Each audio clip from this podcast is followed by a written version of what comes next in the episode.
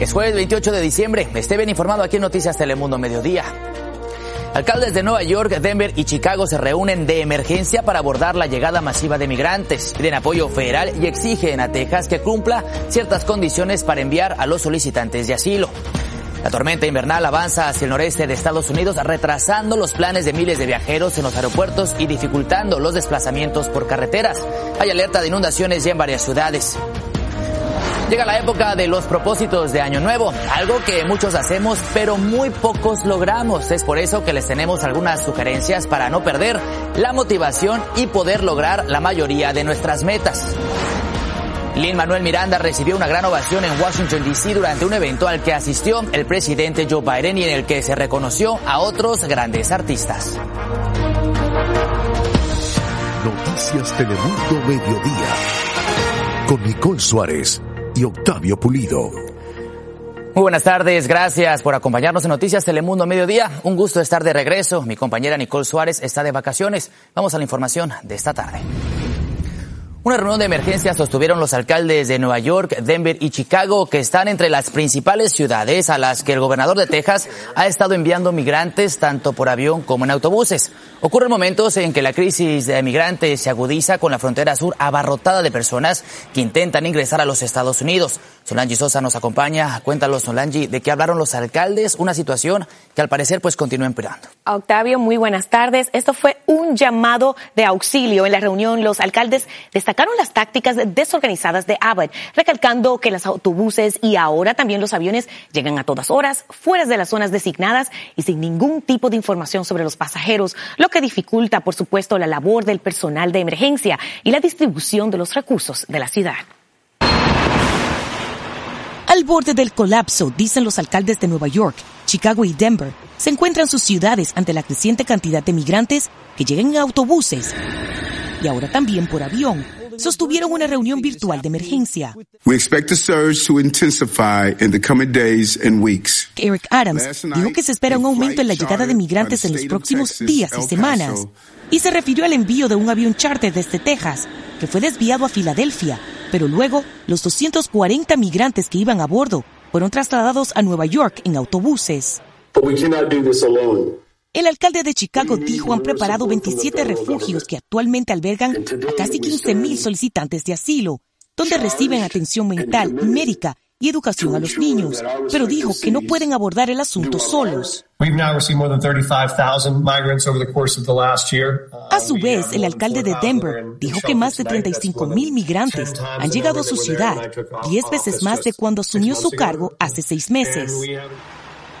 Por medio del operativo ordenado por el gobernador Greg Abbott desde el año pasado, más de 80 mil migrantes han sido enviados a ciudades gobernadas por demócratas y el número sigue creciendo Tan solo este mes, Nueva York recibió más de 15.000 solicitantes de asilo y anoche, activistas recibieron a 14 autobuses adicionales, donde muchos llegaron con niños. Agradecido por todo, muy agradecido, muchas gracias. Eso a pesar de que el alcalde de Nueva York firmó horas antes una nueva orden ejecutiva en la que busca establecer ciertos controles. La medida establece que se reporte el envío de autobuses con 32 horas de anticipación que arriben a la ciudad de lunes a viernes entre las 8.30 de la mañana y el mediodía. El alcalde dijo que de no acatarse las nuevas normas podría resultar en multas, en confiscación de los autobuses y hasta demandas. Aún así, los migrantes continúan llegando.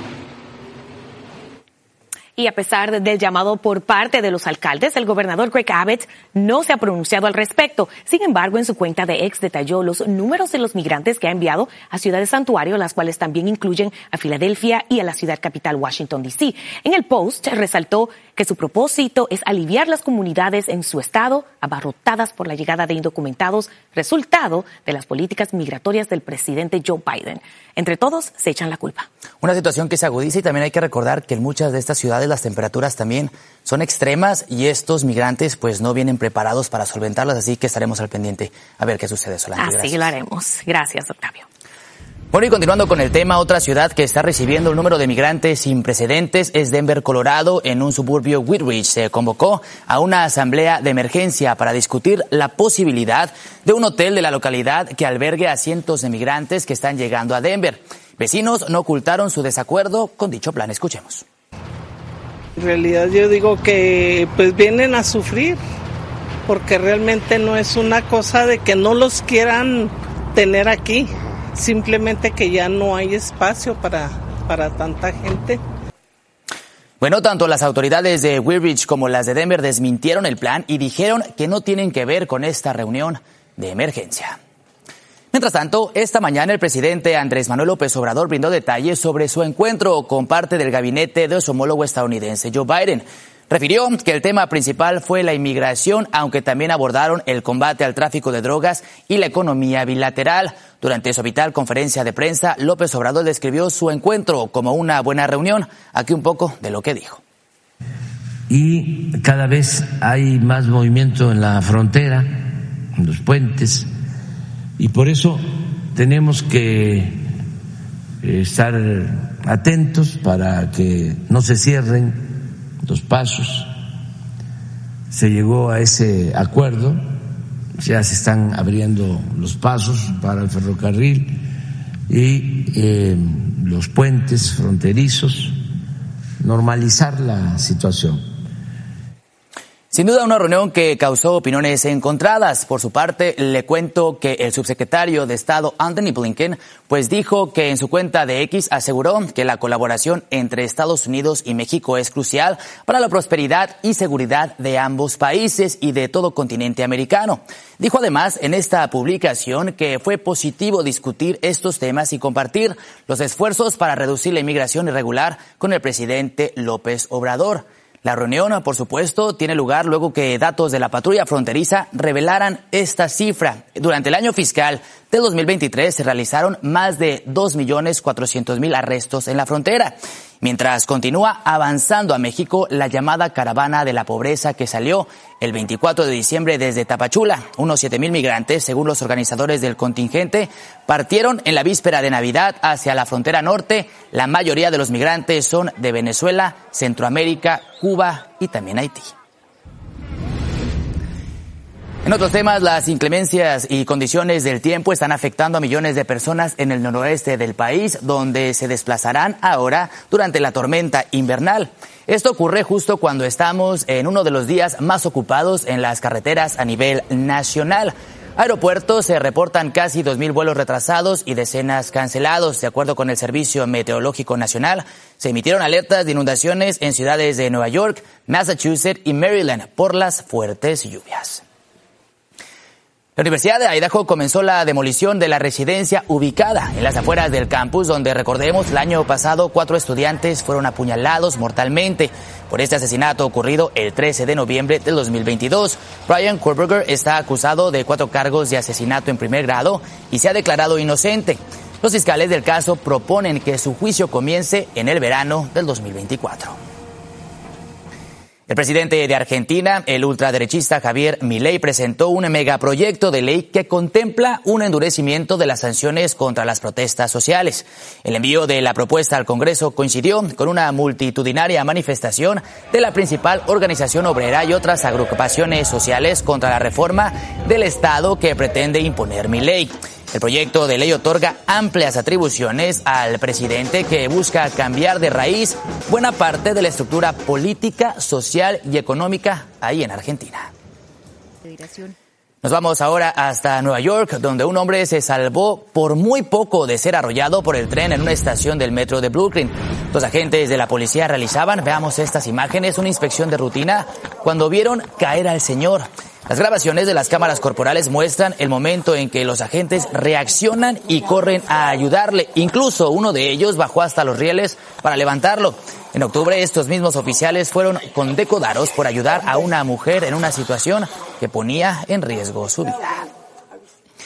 Una persona recuperó una billetera que había estado perdida durante décadas y hasta pudo devolverla. Más adelante tenemos todos los detalles de esta increíble historia. Vuelve a acumularse. No hubo ganador anoche del premio mayor del Powerball. Les contamos a cuándo asciende ahora esta popular lotería. Y el video del día nos llega desde el Aeropuerto Internacional de Portland, en Oregon. Ahí, dos llamas terapéuticas, vea usted, están ayudando a aliviar el estrés de la temporada en medio de la alta temporada de viajes. Su nombre son Benny y Prince. Muchos no se resisten a la oportunidad de fotografiarse con los animales. Solo este mes de diciembre, en tres ocasiones, estas simpáticas y amorosas llamas han visitado el aeropuerto de Portland para el deleite de los viajeros. ¿Qué le parece? Vamos ahora a un incidente poco común que ocurrió en el Teatro Plaza de Atlanta, un edificio histórico construido en 1939.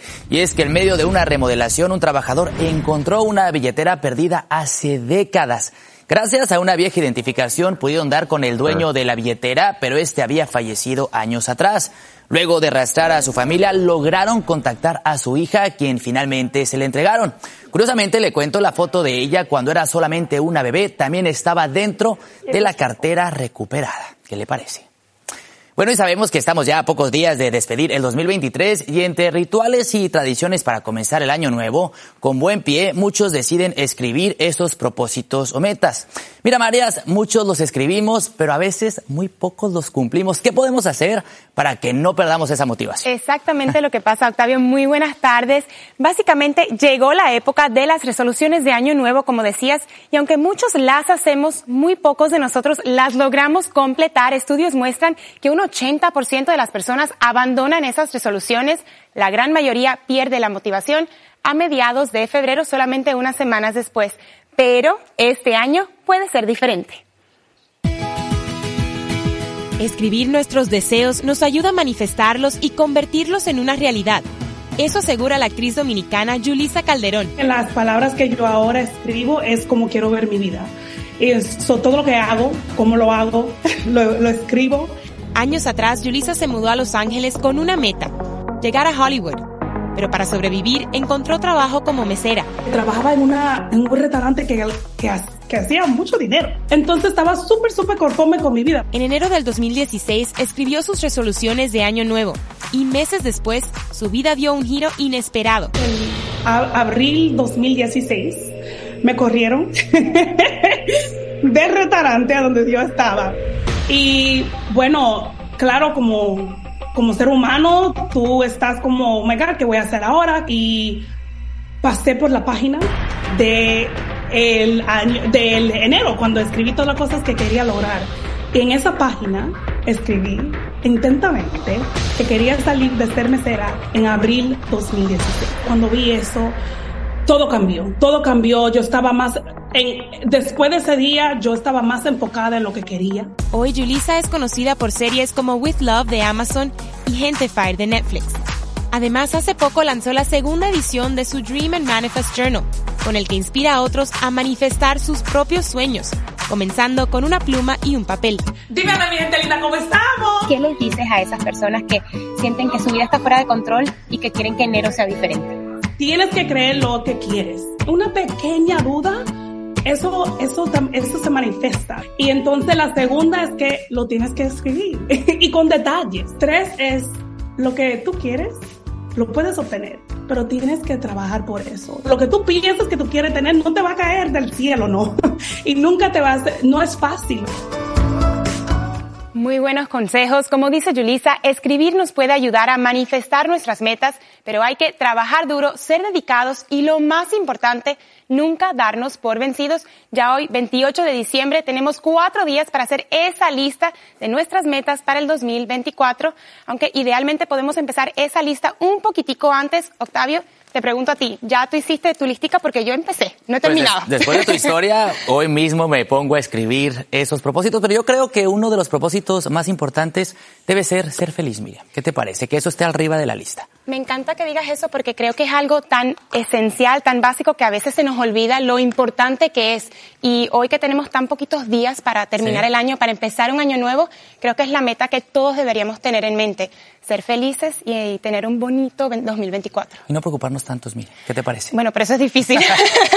lo intentaré, te lo prometo. Que la gente lo nos también, nos comente en el mediodía para que para que sepamos que ellos qué van a hacer. Pero ¿qué te parece ganarte la lotería? ¿Está en tus propósitos? Eh, definitivamente, ese está- sí mis propósitos desde siempre, pero todavía no lo he manifestado suficientemente porque no me ha pasado. Pues todavía tienes oportunidad porque te cuento que no hubo ganadores en el sorteo de anoche del Powerball, por lo que el premio gordo sigue subiendo como la espuma. Para el próximo sorteo, programado para el sábado, escuche esto, para el sábado habrá en juego un pozo estimado de 760 millones de dólares. Si el afortunado que acierte los seis números decide llevarse todo el premio en solo un pago en efectivo, le corresponderían más de 382 millones de dólares. Una cifra nada despreciable para cerrar con todo este 2023 y empezar con fuerza el 2024. ¿Qué le parece? Mientras tanto, el Centro Kennedy en Washington, D.C. ovacionó a Lin Manuel Miranda. En minutos les tenemos detalles de este gran evento que reconoció a otros grandes artistas. Y en nuestro pase VIP les tenemos algunas de las exclusivas que les tuvimos en Noticias Telemundo Mediodía durante este 2023. Bueno, y de lo que se habla es de la tremenda ovación que recibió el artista Liz Manuel Miranda en el Centro Kennedy en Washington, D.C., al presentar un homenaje al actor Billy Crystal. Aquí un poco de lo que se vivió esa noche.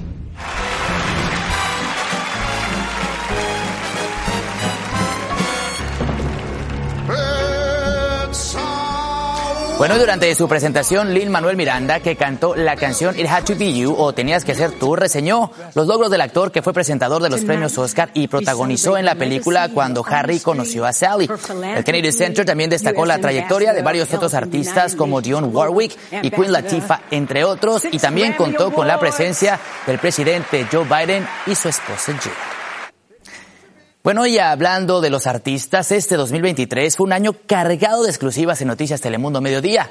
Hablamos con varios de ellos, con Gloria Trevi por la demanda que enfrentó por supuesto abuso sexual y Maluma, usted recordará, nos presentó su nuevo trabajo discográfico. Kiki Usales nos tiene un resumen.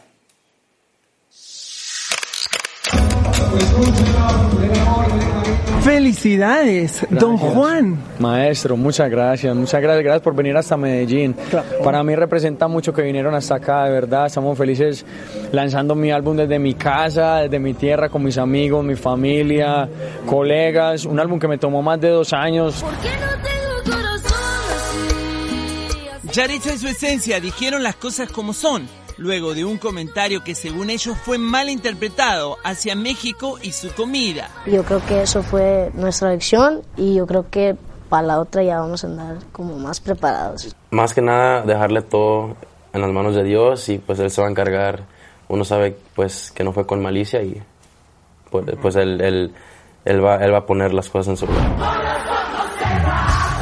Gloria Trevi nos habló de la demanda legal que enfrenta por supuesto abuso sexual. ¿Por qué tú crees que viene esta demanda tantos años después?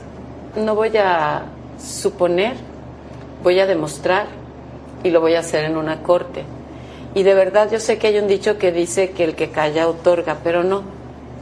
En mi caso, cuando yo callo es porque no me gusta hacer daño. La demanda es contra Raquel, contra Sergio y contra ti. ¿Tú has hablado con alguno de ellos dos? Eh, hace muchísimo tiempo que yo no hablo con Raquener y en el caso de, de este sujeto, desde que yo hice mi denuncia pública en los Latin AMAs. Sí, con un discurso, ¿de acuerdo? Porque de repente hay gente que dice, ¿y por qué no denuncia? Wow, esa fue una denuncia tan fuerte que logró hacer lo que no había hecho la autoridad en México. Que el tipo cerrara sus cuentas, cerrara su escuela y se escondiera. Vamos a romper el hielo. ¿Cuál es su nombre? Betty. ¿Betty qué? Pinzón. 24 años después de la novela original, regresa Betty la Fea y tuvimos pase VIP con sus protagonistas. Se van a reencontrar con, con los personajes que aman, con esta historia, todo este humor maravilloso del universo de Betty. Juntas hacen un dúo extraordinario, así que las puse a prueba para ver cuánto se conocen. Me dicen la verdad. Ok. ¿Quién es la más puntual? Yo. La que más se parece a su personaje de las dos. Natalia. Yo. Claro que sí. ¿Eres tú? No, eres tú. No. Claro que sí. Eres Ay, no, mira que soy yo. Claro. Tan ridícula. Se dice de mí Tremendo Kiki Usales que tiene pase VIP con los mejores artistas y lo que falta en el 2024 usted no se lo puede perder. Muchas gracias por acompañarnos a más información esta tarde en Noticias Telemundo y por supuesto también en línea noticiastelemundo.com. Nos vamos a dejar con estas imágenes de la ovación que recibió Liz Manuel Miranda. Que tenga usted muy buenas tardes.